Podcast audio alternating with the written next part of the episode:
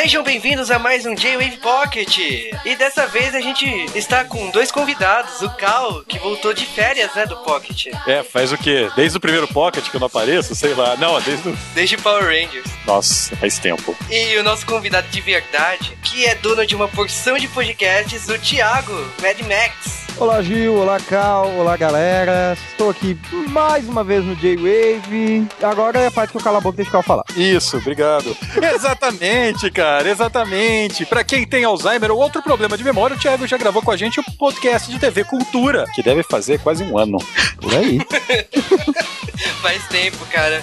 E bom, dessa vez a gente reuniu essa galera para fazer o podcast de nostalgia animada musical anos 80. Esse podcast foi extremamente pedido e foi fludado bastante. Tem um título digno de episódio de Dragon Ball. De novo. Spoiler e tudo mais.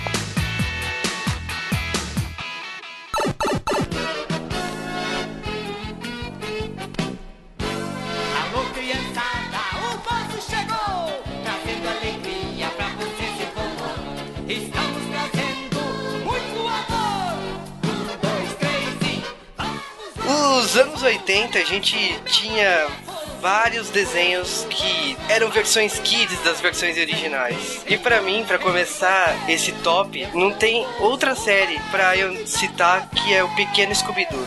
Alguém roubou a minha bicicleta. Assim eu convoquei uma reunião de emergência da agência de detetive Scooby-Doo. Bom, Salsicha, eu estou contente de ver que está recebendo o roubo da bicicleta como um homem. Ah, meu Deus, derrubaram a minha bicicleta. Minha estrelinha de fogo especial 1959 sumiu. Eu sou infeliz. Mas quem é que iria querer aquela bicicleta tão velha, Salsicha? fantasma! Um, um fantasma grande! Um fantasma assustador! Eu quero a bicicleta! Mas por que um fantasma roubaria a bicicleta do Salsicha? Ai, por favor, Fred. Quantas vezes eu vou ter que repetir que essa história de fantasma não existe? Ah, não, é? E quem roubou a minha bicicleta? É quem? A resposta desse mistério é óbvia. Sua bicicleta foi roubada pelo perverso vizinho, brigão e ladrão Ruivo Ering. O Pequeno Scooby-Doo, ele passou na Rede Globo, acho que é de uma época que não tinha TV a cabo. A televisão só tinha meia dúzia de canais. É porque você era da capital. Aqui acho que só tinha dois, três com bombril. E o Scooby-Doo criança, eu acho que foi quando eu aprendi sobre o Biscoito Scooby. É, Ele tinha uma dinâmica pra criança mesmo. Eu me lembro que, tipo assim, mesmo gostando de Scooby-Doo, eu não gostava muito dele, do desenho antigo. Eu gostava mais dessa versão. Depois, quando eu cresci, eu comecei a gostar mais das versões originais. Mas eu aprendi a curtir o Scooby-Doo com esse desenho. O engraçado é que essa versão, se você for olhar, é a que tem mais bordões. Tem mais aquelas piadas que tem em todo episódio, tipo o negócio da Velma dizendo gente. Gente! A Velma disse gente! A Velma disse gente, ela resolveu o caso. É, a Velma resolveu o caralho, porque todo mundo sabia que era o Ruivo Eric, cara. E cara, é, eu não sei, quando a gente é criança, a gente acha que as séries são longas, nós não sabemos quantos episódios tem. E o Pequeno Scooby-Doo só tem 30 episódios, dividido em três temporadas. Mas é uma série que, pra mim, era eterna, assim, é que nem Ah. Chaves. Você não sabe quantos episódios tem e você vai assistindo. Ah, cara, reprises ad infinitum na Globo, velho. Como qualquer desenho naquela época. Exatamente.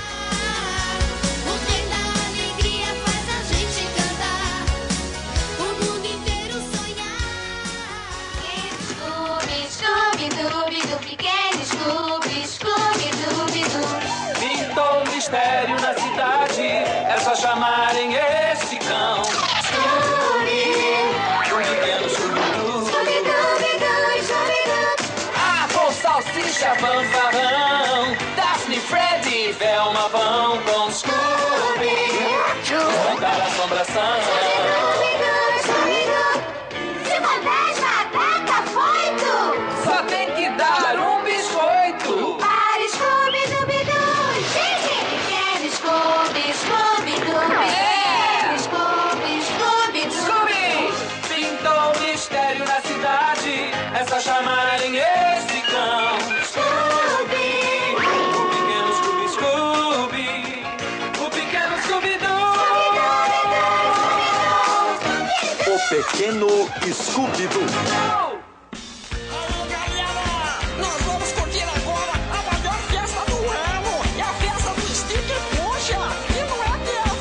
Xuxa.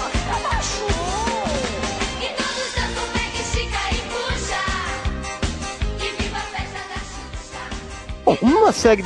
Ainda nessa onda que o Gil falou das séries clássicas que ganharam versões com os personagens infantilizados nos anos 80, tivemos uma versão bastante interessante que foi a dos Flintstones nos anos dourados. Trazia vários personagens novos, trazia todos os personagens que a gente já conhecia daqueles anos a fio, os Flintstones. Até os, até os Simpsons estourar, a série que tinha mais episódios na história da TV americana. Então, Cara, trazia Capitão Caverna e o Caverninha. Ficava é puta, exatamente. Era uma metalinguagem do caramba, cara. Ele é a criançada lá assistindo TV. Capitão! Caverna!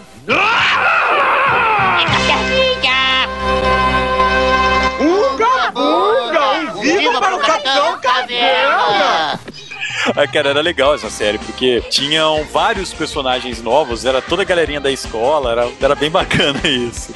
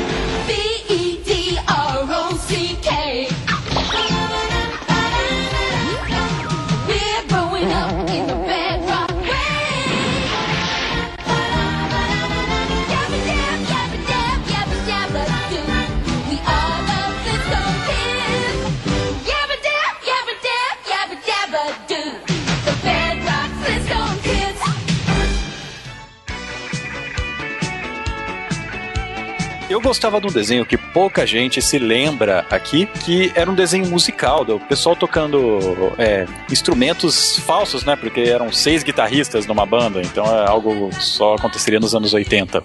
Ou no Iron Maiden.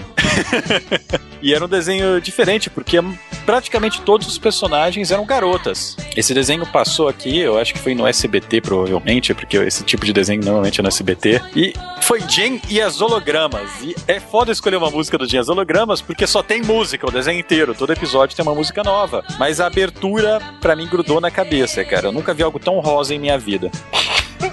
Porque a personagem era rosa. Por inteiro, o cabelo dela era rosa, tudo era rosa. Mas eu gostava, cara, era da hora. Cara, eu juro que Dias Hologramas é uma série bem falada, assim, todo mundo comentava, eu lembro de falarem na revista Herói, mas eu não assisti essa série. Porém, o Cal me fez assistir esses clipes musicais no YouTube, cara. o Cal não tem noção de quantos anos ele não vê esse desenho. Seis semanas. Mas eu acho que assim, as Hologramas gerou uma, uma porrada de séries derivadas desse estilo musical, que entre elas tem a Barbie, né? A própria Barbie ganhou uma série de banda no mesmo estilo. Vamos tocar então as hologramas, porque eu não quero falar de Barbie aqui nesse podcast.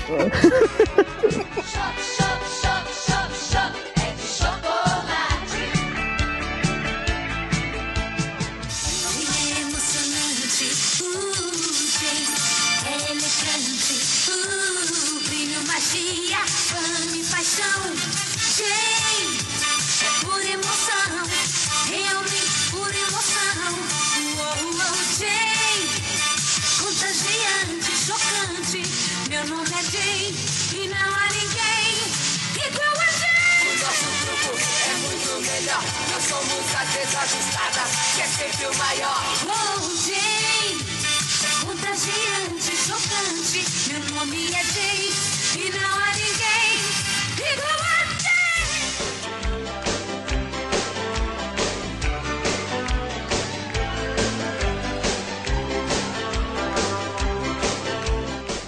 Voltando aqui a- aos anos 80, outra série que eu gostava e ela foi uma das primeiras da Disney foi Os Ursinhos Gummy.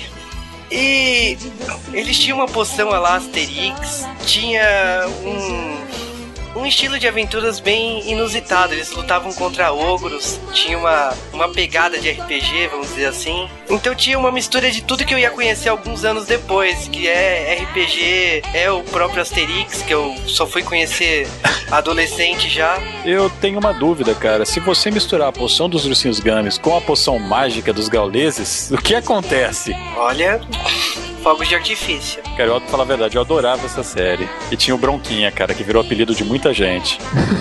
Adaptação Disney, né, cara? Aqui no Brasil os nomes. Eles sabiam adaptar nomes, né? Bronquinha, vozinha, panzinha, Maguinho. Tiquinho, Soninha. É, então. Toca a música aí.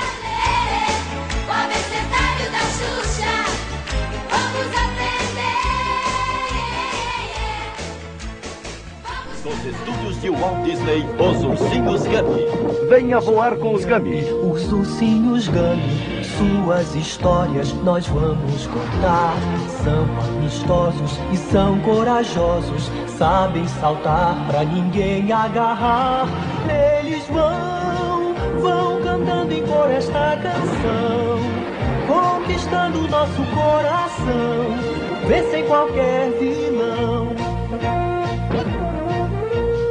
Mágicos seres de estranhos poderes, poções milagrosas e força sem igual. Ficarem famosos e são orgulhosos e só combaterem as forças do mal. Eles vão, vão cantando em cor esta canção, conquistando nosso coração, vencem qualquer vilão. São uma. Santa Tartaruga, essa é a parte em que o monstro destrói toda a cidade, pessoal. Olha só! Quero alertar a vocês. Ver televisão demais aliena e gera violência. Ah, é verdade, é verdade sim. É, que negócio é esse aí, chefe? É outro brinquedo do Craig? É um transportador de matéria supermoderno. Com ele eu posso transmitir um objeto para qualquer parte do mundo. Como que? Como mandar duas bestas quadradas para um depósito de lixo.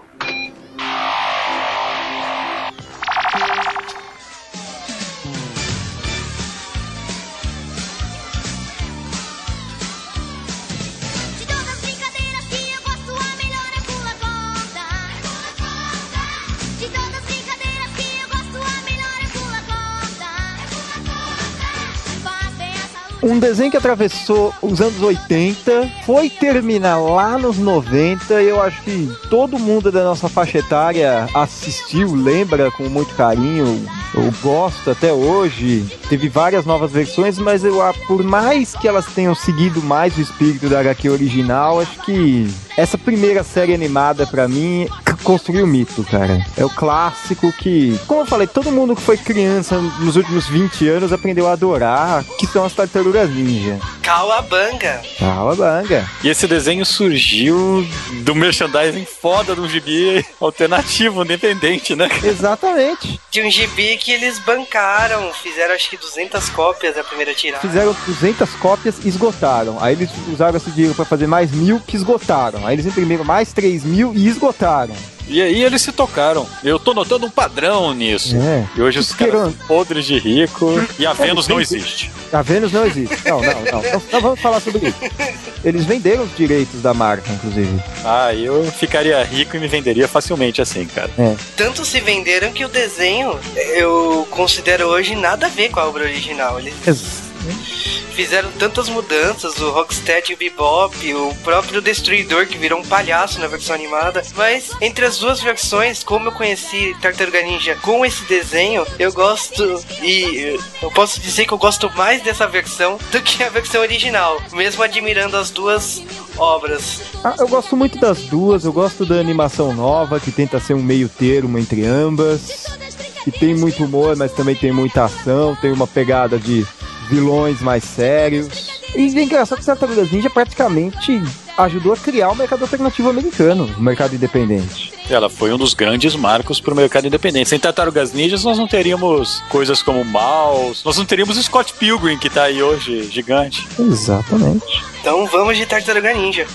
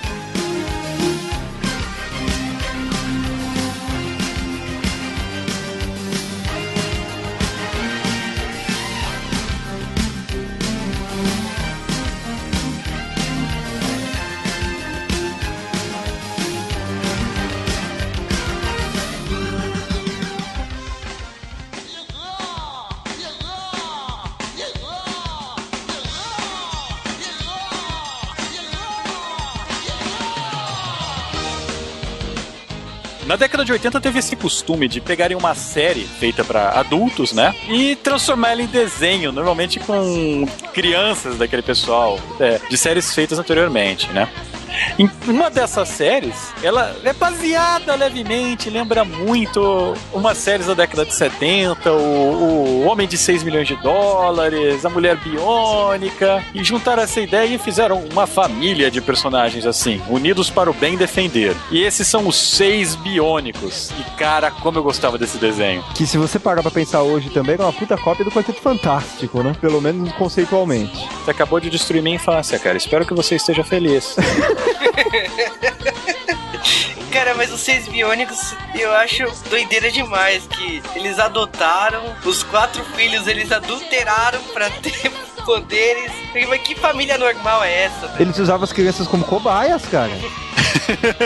Era uma família de cotos. Ah, era a família da Angelina Jolie e do Brad Pitt, então.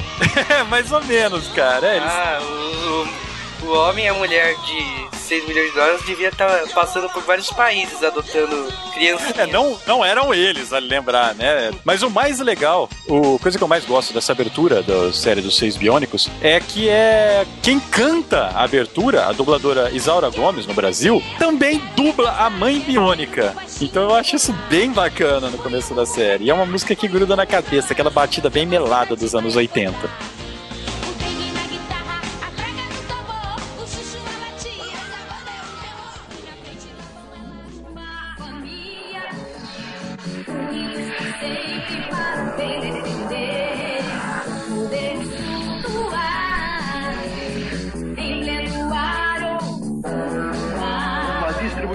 MCA. Somos sucesso, Os seis biônicos. sempre unidos, nunca vencidos. Biônicos, somos sucesso. Você agora pode ver, cada um com seu poder. Uma família unida pelo destino e com poderes possíveis graças à miraculosa ciência moderna. Biônicos, somos sucesso. Sempre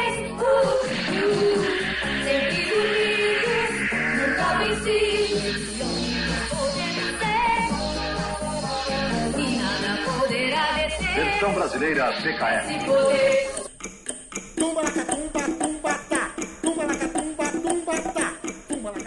Outra coisa que eu gostava bastante dos anos 80 era o genérico de Transformers. E o genérico de Transformers tira as máquinas e coloca dinossauros no lugar. Que é Dinosaurs.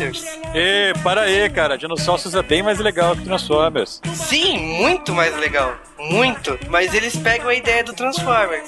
Que é o personagem humanoide dinossauro e depois ele ganha o poder de virar o dinossauro em tamanho real. Eu só tenho uma pergunta a fazer sobre esse respeito. Michael Bay já fez o filme de dinossauros? Não, mas eu tenho medo disso. Muitos efeitos especiais, muitas câmeras que não vai dar pra ver nada no filme. Nenhum roteiro. Câmera lenta, coisas. E alguma gostou no lugar porque ele brigou com a Mega Fox. É, cara. Então, ó, mais um mérito pra Dinosaurs. Eles não tiveram a mão de Michael Bay pra estragar a sua reputação.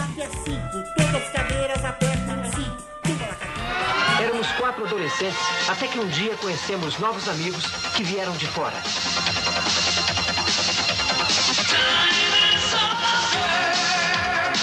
Eles se chamavam Dinossauros.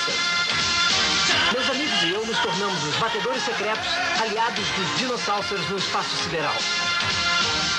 E nós nos unimos a eles na batalha contra Gengis Rex e os perversos tiranos. Dinossauros estão fugindo, chefe. Olhe! Vamos lá! Sigam-nos!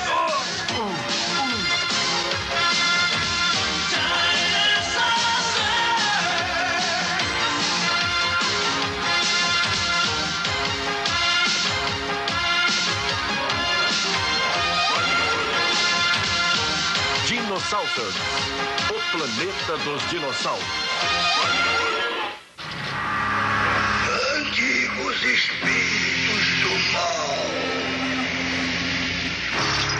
Transforme esta forma decadente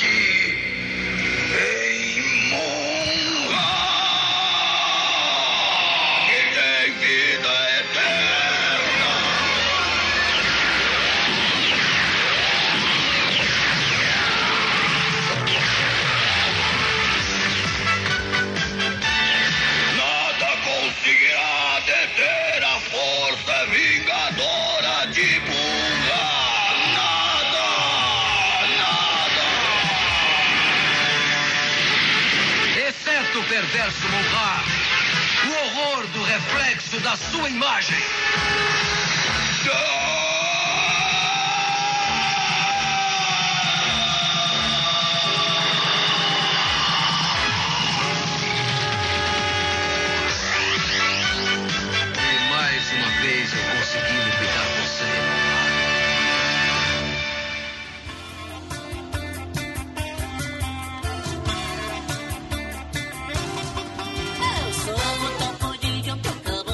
Um desenho que deu muita audiência nos anos 80, virou mega cult, foi reprisado pelo SBT recentemente, a onda voltou com tudo, desde então se cogita um filme live action, vai ganhar uma nova série ano que vem. Tem algumas piadas recorrentes na cultura pop, que é Thundercats. É, os gatos do trovão estão soltos. Você não vai cantar a versão em Não, porque se Não. você pegar essa letra e colocar em português, ela é totalmente nonsense. Mas a música é foda pra caralho.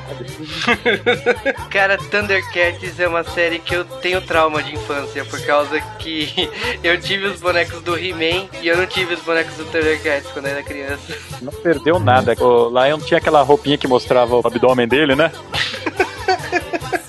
Bom, He-Man eu não posso falar nada, eu tive os bonecos do He-Man, porra. Cueca de pelúcia. Eu tive o Castelo de Grayskull. É uma série muito bacana. Acho a primeira temporada genial. A segunda temporada eu não acho tanto com a entrada dos novos membros e a entrada de um novo vilão. Eu curto pra caramba os personagens novos. Eu curto a Pumar, o Lynx. E outra coisa que me irrita no final de Thundercats é a questão de já estamos nos anos 90 e eles colocam um quê de Capitão Planeta no final, com Lion se preocupando com Tandera. Eu achei muito bizarro isso. Chegou a passar o final de Thundercats originalmente na Globo ou só quando foi pro SBT? Só no SBT, que ele foi redublado, inclusive. Os dubladores envelheceram, você percebe que são os mesmos dubladores, mas a voz tá diferente. O Munha mudou a voz, o dublador tinha se mudado, ele não morava mais no Rio de Janeiro, ele se mudou pra Santos. Os últimos episódios são geniais por eles terem reunido a galera original, mas não é mais a mesma coisa. Mas tira uma dúvida minha, o dublador do Murra tá vivo ainda. Está aposentado, mas tá vivo ainda. Sim, correto, ele tá vivo. Aquele dublador, infelizmente eu não, não sei o nome, mas é a melhor voz de vilão que eu já vi na minha vida. É, porque ele dubla todos os vilões que você conhece. Nos anos 80.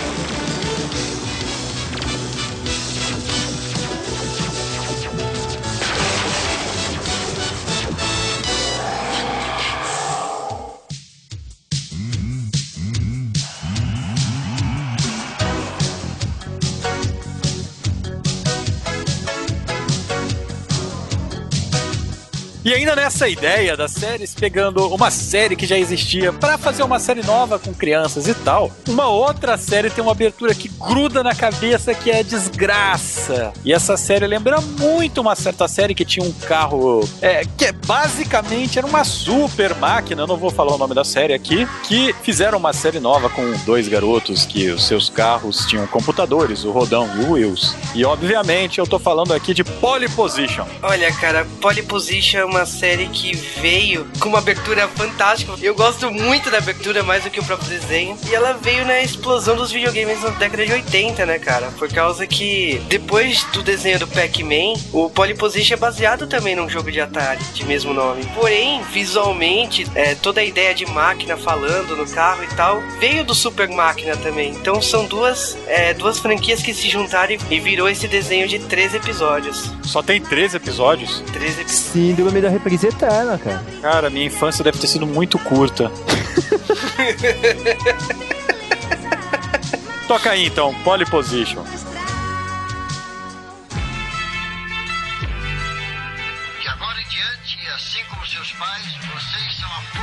Secreta da Pole Position.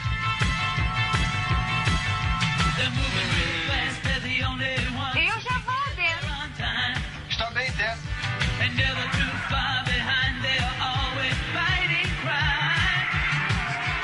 Preparar para acelerar. Subida forte, Rodão.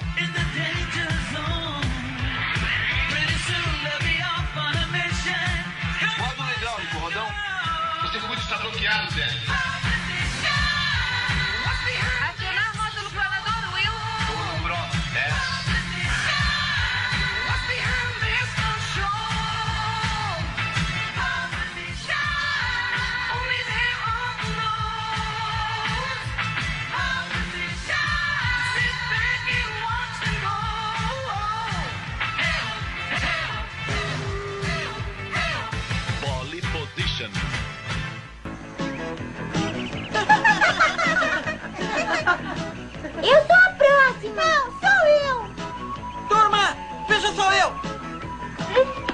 Puxa, o pântano é um barato.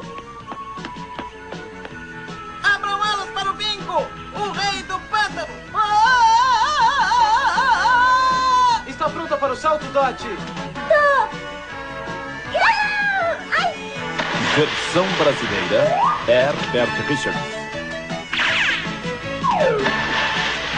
Eita, pessoal, quem é que tá afim de comer um sanduíche, hein?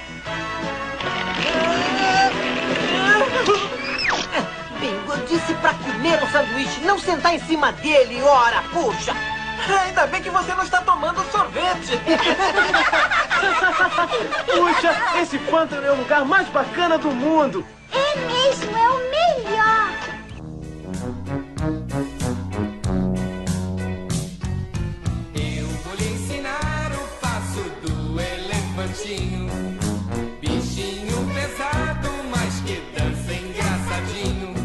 Uma série que eu cresci assistindo no SBT e acho que às vezes ainda consigo ver reprisando no SBT de sábado é a Nossa Turma. E a Nossa Turma é uma série que reúne vários animais, o Montgomery, que é o Alce, é o líder da turma. Você sabe que o Montgomery pra mim sempre lembrou o Ross de Friends. Você não deixa de ter razão. Mas era um desenho assim, sobre o dia a dia, era brincadeiras e tal. Eu acho uma série bem divertida. A música de abertura é genial. Acho que a única coisa que estragou a nossa turma foi ter lançado em DVD redublado. E era uma das raras aberturas que o SBT passava em inglês, né?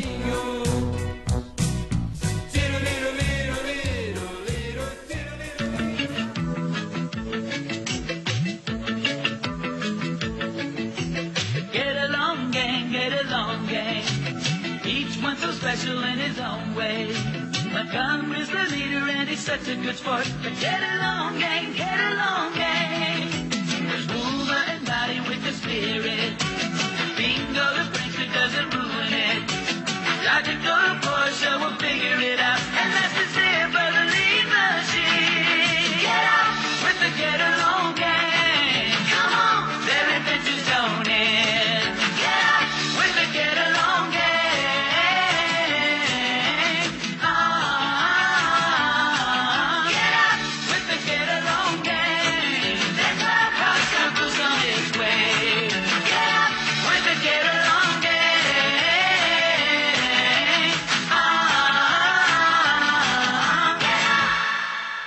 Na história de hoje, vemos Helena tomando uma poção mágica pensando que isso a ajudaria. Bem, ela descobriu que não existe nenhuma poção mágica.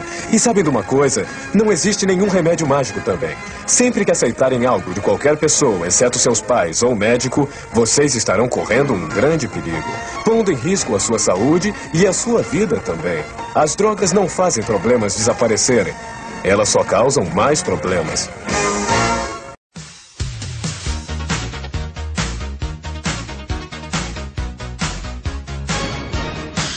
Outra série dos anos 80 que eu sei que você assistia, por mais que você tente disfarçar. Claro, hoje gera muitas piadas e tudo mais. Teve uma versão cinematográfica que muita gente considera assustadora. Mas eu tenho que admitir, fez parte da minha infância. Tem aquela dublagem clássica. Claro que eu estou falando de He-Man e os Mestres do Universo, que sempre me gerou uma dúvida. O Príncipe Adam é o He-Man, não é? Não. E a Princesa Dora, a irmã dele, é a She-Ra. Ela não deveria ser a She-Woman? Tá, eu sei, foi horrível. É sem resposta, cara, mas. Se tivéssemos um Dimensão Nerd, nesse momento eu ficaria e diria música da Praça Nossa. Queira ou não, essa série dos anos 80, por mais que a gente assistindo hoje não ache tão maravilhosa quanto achou na época, a gente acaba falando mal brincando, porque fez parte do nosso crescimento. Não, a gente não achava maravilhosa na época. A gente vegetava na frente da televisão e aceitava o que estava sendo jogado na gente. Eu acho que a música do She-Ra é um pouquinho melhor que a música do He-Man, né? Apesar de não ter música, é um trechozinho em repeat eterno. A melhor música de He-Man, com certeza, é a música do Gordo, lembram? O bem vence o mal, espanto temporal, o azul, o amarelo, tudo é muito belo. As árvores estão voltando ao normal. O bem vence o mal, o fraco fica forte e vence até a morte. Isso é o que ele faz. Harmonia é o segredo que traz alegria. Só se vence quando há harmonia, harmonia e amor. Some a escuridão, relâmpago, trovão seu mal. Espanto temporal, espanto temporal pra valer.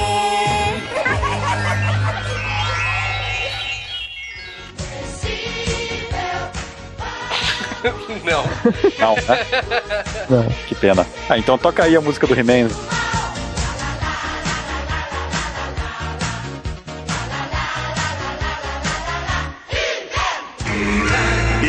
Defensores do universo. Eu sou Adam, príncipe de Eternia, defensor dos segredos do Castelo Grayskull. Este é Pacato, meu melhor amigo. Fabulosos poderes secretos me foram revelados no dia em que ergui a minha espada mágica e disse: Pelos poderes de Grayskull! Eu tenho a força!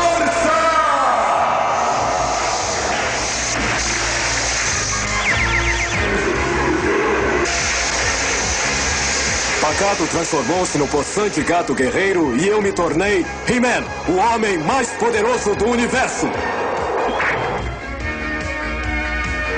Só mais três pessoas conhecem o segredo: nossos amigos a feiticeira, o mentor e Gorpo. Juntos defendemos o castelo de Grayskull contra as forças malignas do esqueleto.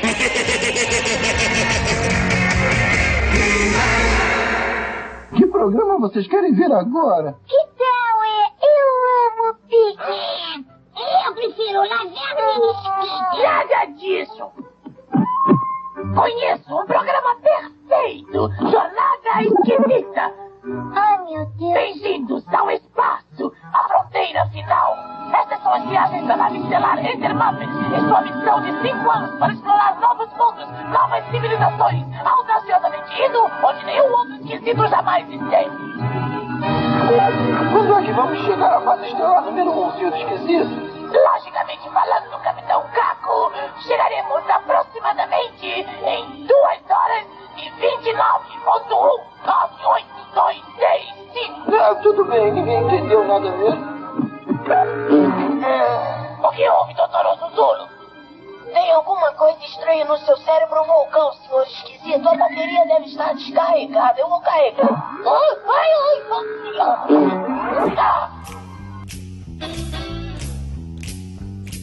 Agora eu quero levar esse jogo aqui para uns meninos grandes. Vamos colocar um tema agora que todo mundo que tá ouvindo vai sentir aquela puxadinha na sua veia nostálgica. Essa abertura foi uma das séries que eu mais gostava quando eu era criança, que era Muppets Babies. Aqui a gente acabou conhecendo os Muppets muito mais pelo Muppets Babies do que pelo programa deles mesmo, que aqui passou muito pouco. Se você não gosta dos Muppets, você não gosta da vida. E eu não gosto Jim Henson é foda. Jim Henson é fudidamente foda. Ele é mais foda do que todo mundo que tá ouvindo esse cast. A menos E- que alguém mande esse cast para John Cleese, aí a comparação fica covarde. Cara, eu adorava essa série e realmente eu fiquei espantado quando eu descobri que tinha um Muppets que não era Babies, mas quanto mais eu cresci, mais eu ria daquela série. Ela é muito boa, cara, os Muppets de verdade. Eu confesso que eu assisti muito pouco a, a versão original. Eu cresci com Muppets Babies e eles me ensinaram a gostar de Star Wars. Quantas vezes eu não vi a Pig vestida de Princesa Leia? Quando o Darth Vader tira a máscara no filme, você ficou triste que não era o Gozer? E na versão adulta, a Pig é um traveco. Você que roubou essa piada de mim, você sabe de quem eu tô falando. Eu sei pior que não sabem. Mandou em direta. Uma vez eu vi uma tirinha que o cara falava que os Muppets são a síntese da frustração do ser humano. Porque o Caco quer ser um apresentador e não consegue. O Foz quer ser um humorista e não consegue. A Pig quer ser uma diva, namorar com o Caco e não consegue. Aí eles viraram, viraram pro assim, é menos o Rolf. O Rolf é foda, o Rolf toca piano, não sei o que. Sou o Hulk, verdade. é o primeiro Muppet, cara. O Rolf é o Jesus dos Muppets, cara. Eu acho que Muppets Baby pra mim é o grátis da minha época. A geração atual não teve nada equivalente, senão eles não seriam coloridos.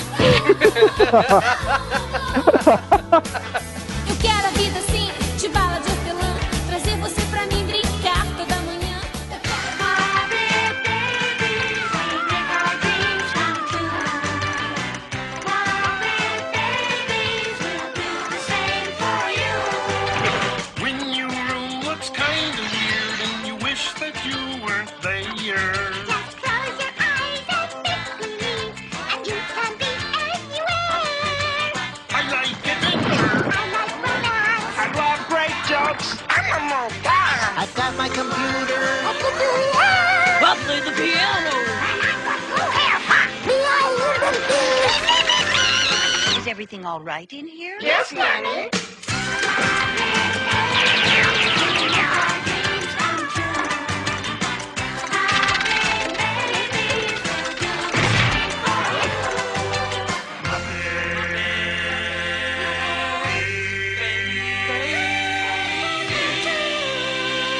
Padre Rony, eu vou dar um montão de dinheiro para os órfãos.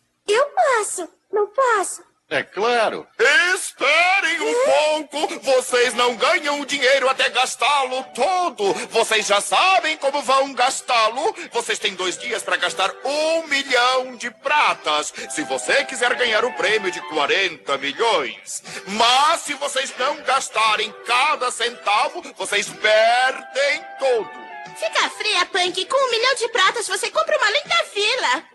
Desculpe, mas as regras dizem que você só pode gastar 10 mil pratas em cada coisa.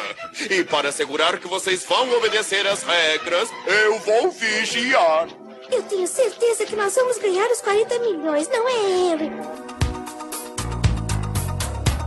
E pra encerrar a minha lista de temas dos anos 80, eu não poderia deixar de colocar em primeiro lugar o tema de punk, a levada da breca. Mas estou falando do desenho, que passava ao mesmo tempo que a série em live action. Punk é uma série que extrapolava um pouquinho mais a fantasia do que a série de TV. Ela tinha um mascote, Segundo Nelson Machado, um Ewok mágico meio viado. trazia uma fantasia, trazia sempre lendas da Irlanda, né? O arco-íris, potes de ouro, por causa que o personagem é baseado nisso.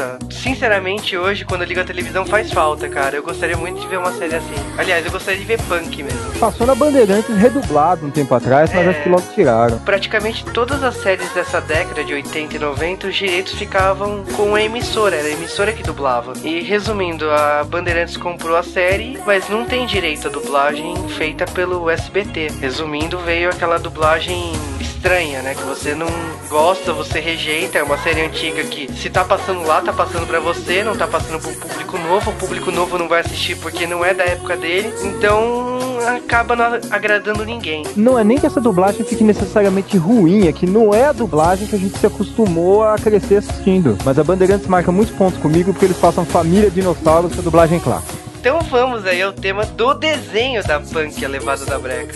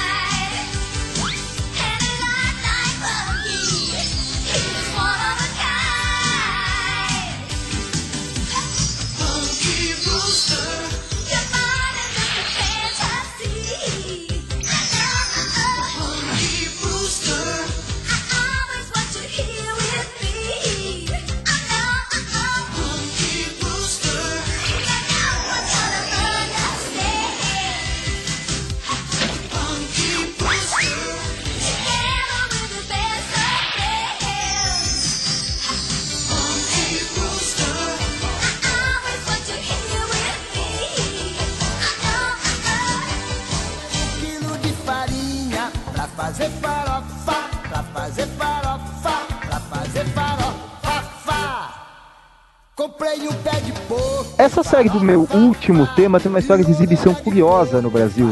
Porque quando ela veio pra cá, o SBT comprou uma temporada e a Record comprou outra. Uma temporada foi dublada no Rio e uma foi dublada em São Paulo. Cada uma com um nome. Claro, a gente assistindo, mesmo com 6, 7 anos, percebia que se tratava da mesma série. E ela tem uma música tema no original, nunca foi traduzida no Brasil, felizmente, que é talvez o tema mais chiclete de ouvido que você já ouviu na sua vida. Inclusive rola uma piada que a maioria das pessoas dessa série lembra o tema e olha lá. Esse tema é variação de rítmica de uma música muito conhecida e pouquíssima gente sabe, que é no Hall do Rei da Montanha.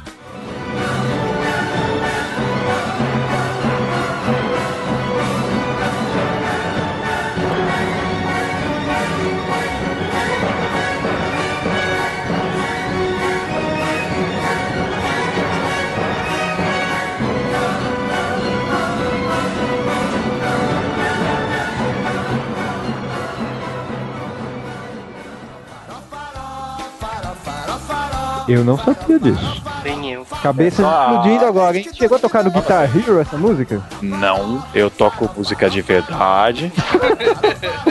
Eu vi uma vez o cara, desses vídeos de mod do Guitar Hero 2, o cara fez uma versão dessa música pra guitarra, que eu ficava assistindo o vídeo. Essa é do peão da casa própria, eu ficava assistindo, mas não aguentava de risada. Tiago, e que série é essa? Porque você tá matando os ouvintes de desespero aqui. Ah, então. Na Record, ela passou como Inspetor Gandaia. Mas se você assistiu no SBT, como a maioria de nós, você deve se lembrar dela como Inspetor Bugiganga. Ela não teve dois filmes. Não teve um Verdade. filme com Matthew Broderick e não teve um filme com o ator do Third Rock from the Sun. E não teve todas as outras séries americanas feitas pela Disney, por favor. Nunca saiu uma animação em 3D dela, nunca. Por isso a gente não vai citar que isso existiu.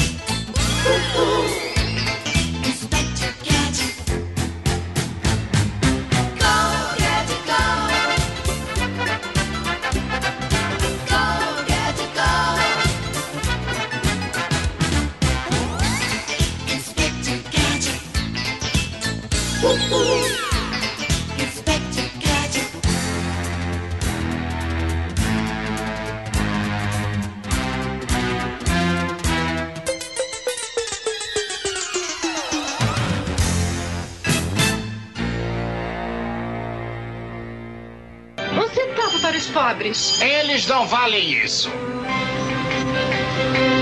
Gostaria de uma provadinha, senhor Patinhas? Não. São de graça. Ah, posso tirar mais de um? Claro que pode. Tire tantas coisas. Eu o- volto amanhã. Ora, não vai dar tempo a não ser que eu. Não gaste dinheiro com um táxi. Ah, táxi!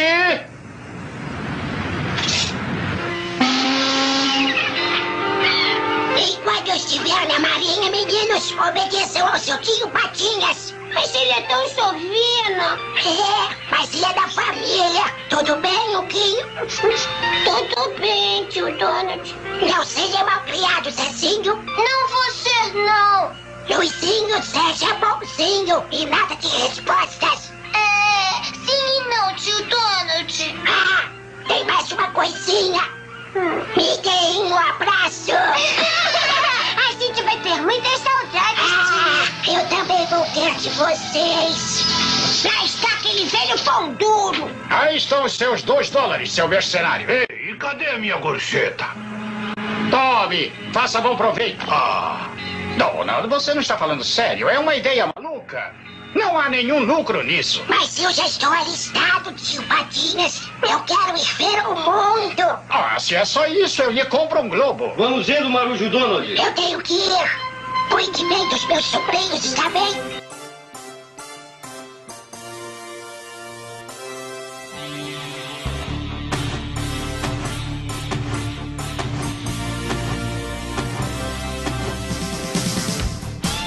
Vou colocar agora a última carta na mesa e eu bato aqui. É a melhor carta que a gente vai colocar. Essa música é muito mais do que chiclete de ouvido. Se você escutar ela uma vez, ela vai ficar tocando sem parar na sua mente até o final dos tempos. Na verdade, ela só tá dormente. Vocês não estão ouvindo ela alto o suficiente. A obra máxima, o clássico, o grande desenho da Disney. Trazia os sobrinhos do Pato Donald, o Guinho, Zezinho e Luizinho, com o tio Patinhas. E, obviamente, eu estou falando aqui de DuckTales. Uh, uh. São os caçadores de aventuras. Todos eles são grandes figuras. por isso que a garotada só quer DuckTales. E esse desenho é muito foda em todos os aspectos. Ele tem histórias muito boas. Eu assisti vários episódios recentemente. Essa regra dos 15 anos é palhaçada. Não funciona com essa série, cara. Ela bate sossegado. Não, DuckTales amassa a regra dos 15 anos, faz uma bolinha e chuta longe. Não assistam naquela exibição da Globo que a série passou mutilada. Eles pegavam um episódio de meia hora e faziam durar 10 minutos. Não, eles cortaram a abertura. Pecado! Ah, não dá pra aceitar aquilo. Ela marcou uma revolução, porque a Disney ficou. DuckTales e os Ursinhos Gummy. A Disney tinha ficado não sei quanto tempo sem produzir nada pra televisão. Isso repercutiu bastante nos anos 90, foi o começo de uma grande abertura de produções da Disney. E claro, uma série fodástica sobre todos os aspectos, né? Roteiro, adaptando muitas histórias do Karl Barks, a animação dela ainda hoje, cara, perfeita, fluida, não, não envelheceu nada a série. E a dublagem aqui foi muito foda, cara. Mesmo com o Bozo cantando abertura. Principalmente porque o Bozo cantava abertura. E falando em Bozo cantando abertura, escuta aí DuckTales, top 1, a melhor música nostalgia animada dos anos 80 e o Juba não tem direito à resposta.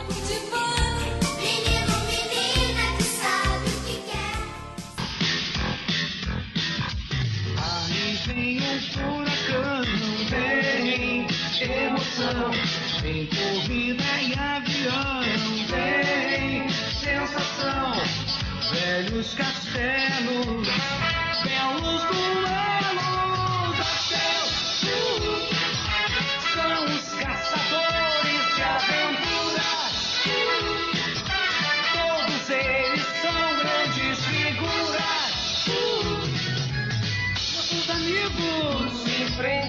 mas há perigos que assustam.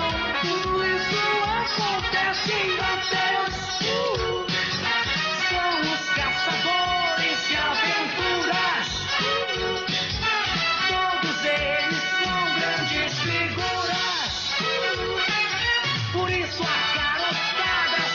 Os Caçadores de Aventuras. E é isso, galera. Esse foi mais um J-Wave Pocket musical. Espero que vocês tenham gostado. E se vocês gostaram ou não, se vocês têm sugestões, se vocês têm ideias para próximos pods, mandem pra gente um e-mail para jwavecast.gmail.com. Se você quiser mandar tweets, mande para JWavecast. Se você quiser comentar, se você por acaso está ouvindo nos blogs, aí é só comentar no J-Wave ou no, no ComboCast. E é isso, pessoal. Até a próxima vez. Então, até semana que vem no próximo J-Wave.